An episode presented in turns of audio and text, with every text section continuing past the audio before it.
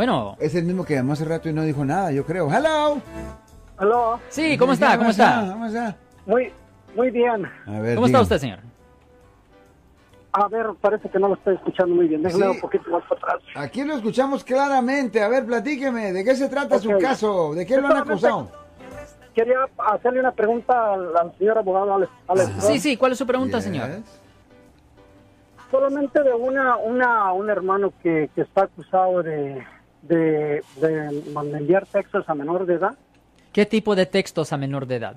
Ah, pues no, no nos, lo que, lo que no nos, nos, nos dieron los textos, pero no, no dice nada malo, solamente que, que la muchachilla le texteaba mucho a mi hermano. ¿Y le estaba texteando qué? Ah, pues como ella le hablaba que fuera por ella, que, que fuera a levantarla porque la tenían como si fuera su hija, su hija ellos. Ok. Y, y este la tuvieron por mucho tiempo, como por tres, cuatro años así, pero Sí. de repente la niña estaba hablando muy malas palabras y todo, y entonces mi hermano ya decidió cortarla. Ok.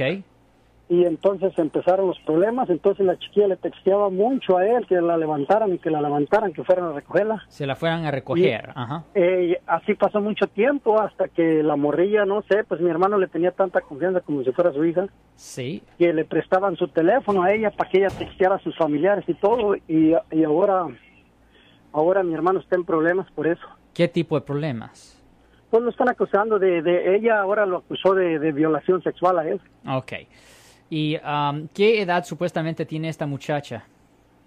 Ella tiene como 10, tiene, no, sí, como 16 años. 16 años, ok. Y ah, solo para que yo entienda, ¿por qué vive ella con ellos? No, no vive, sino que allí ellos, la, la mamá, este, perdieron la casa hace mucho tiempo y vivían en la calle. Ajá.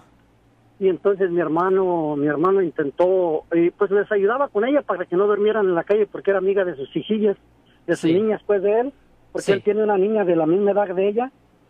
Y entonces estaban juntos, ahí la, le, le ayudaba pues con ella y la traía para acá siempre como si fuera su hija, pero de un de repente pues nomás supimos que por textos y lo arrestaron a mi hermano y el día que lo arrestaron mi hermano solamente dicen que con- lo único que le está afectando más a él es que dijo que él habló y dijo que que él no lo hizo, nunca la violó ni nada y que si, digo, si yo lo hubiera querido hacer lo había hecho por desde cuándo, pero nunca intenté hacer eso y esa fue la palabra que, que supuestamente lo están acusando a él. Y eso. preguntarle, ¿en cuál ciudad fue arrestado él? ¿Mande? ¿En cuál en ciudad? Lodi, California. En Lodi. Lodi, California. ¿Está en la cárcel de French Camp o a dónde está? Sí, está en Fresh Camp. French Camp, ok. So, la cosa es esto. Um, um, ok, so, y su hermano, y por eso le digo a la gente, mire, um, usted nunca debe hablar con la policía. Siempre tiene que guardar silencio, porque cualquier cosa que usted haga o diga va a ser usado contra usted en la corte. Las palabras que usted Ujú. usa van a jugar con las palabras, ¿me entiende? Juegan con las palabras, manipulan las palabras para tratar de agarrar una convicción, para encontrarlo culpable de algo, porque eso, mire, esta es la cosa, y es una cosa, una gran injusticia, pero es la verdad.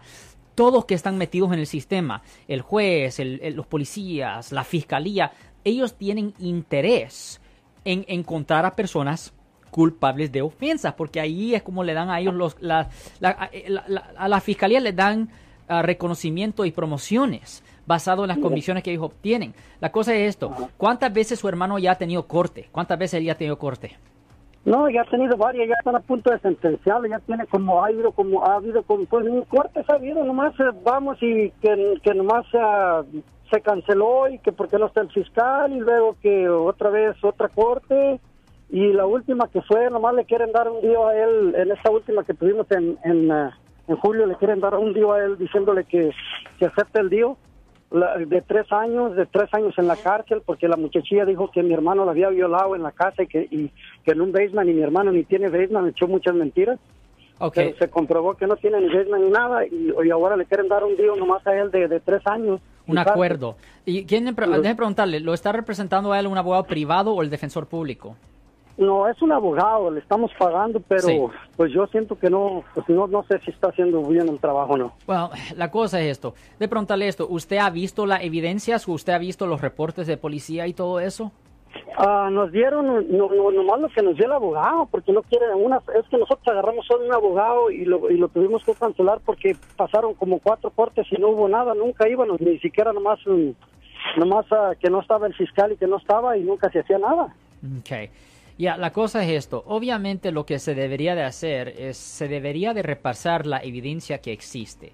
Se tiene que repasar y el abogado le tiene que decir más o menos, ok, mira, basado en su experiencia, cuál es, eh, a mí, no, porque nunca se sabe 100%, pero cuál es el porcentaje de potencialmente ganar el caso si se va a juicio por jurado, porque recuerde, y esta es una cosa triste en nuestro sistema, la verdad no cuenta para nada, ¿ok? La verdad no cuenta para nada. Lo que cuenta es el nivel de credibilidad de la evidencia, si la fiscalía tiene suficiente para convencer o engañar a un jurado de que la persona es culpable de la ofensa. Si se mira que la fiscalía no tiene suficiente para hacer eso, pues no lo van a hallar culpable. Pero si la fiscalía sí tiene suficiente para convencer o engañar a un jurado de que alguien es culpable, lo puede encontrar culpable en la corte, en el, por medio del jurado. Y si lo encuentran culpable, le van a dar la sentencia máxima por la ofensa. Ningún acuerdo, ningún trato. Solo que estoy diciendo, en efecto, es que se tiene que tener una conversación con el abogado donde le enseña la evidencia. Obviamente tienen que agarrar permiso de su hermano porque técnicamente solo su hermano tiene el derecho de ver esa evidencia.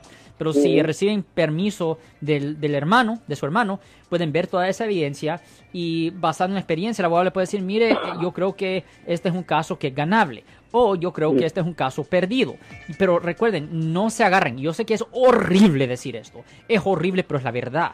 No se agarren de la verdad desafortunadamente, se tienen que agarrar de cómo se ve la evidencia. Por ejemplo, una persona puede ser 100% inocente de un asesinato, pero si la evidencia enseña eh, un video que él estaba en el área, eh, la sangre estaba en el carro de la persona, uh, tres personas diciendo independientemente que lo, que lo vieron a él corriéndose de la escena. ¿Me, entiende? Es que a cierto punto se tiene que decir, wow, ya es inocente, pero un jurado potencialmente, buen chance que lo encuentren culpable y si lo encuentran culpable van a dar vida en prisión. Le están dando una oferta de, de 5 o 6 años y, y, solo tiene 20 años. Por ejemplo, su hermano, ¿cuántos años tiene él? Él ya tiene 36 años, digo 46 años. 46 años, ok. ¿Y cuánto tiempo él ya ha estado ahí en la cárcel? Tiene un año y feriecilla y el problema es que por eso le hablaba porque yo no había oído nunca casi su programa, pero lo empecé a oír hace como unas tres semanas, pero un día llamé y se me hace que el, el, de este era grabado. Sí. Y no, no, no, no, no, no, no me contestaba. Ok, so esta es la cosa.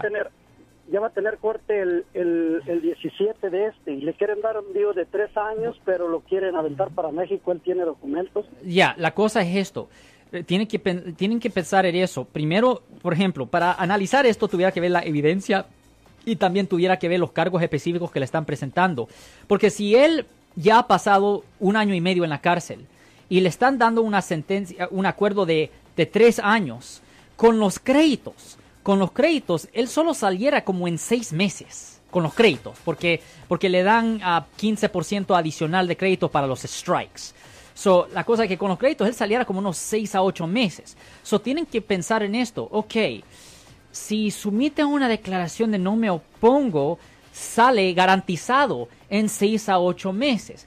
Pero si el caso se lleva a un juicio por jurado, primero el abogado le va a cobrar, como dicen los, los argentinos, una gamba, una gran cantidad de dinero para, para, para llevar el caso a jurado sin garantía de ganar y si, uh, y si, el, y si pierde el abogado la sentencia potencial para un violo, para un violo de una muchacha de 16 años, estamos hablando más de 10 años en prisión.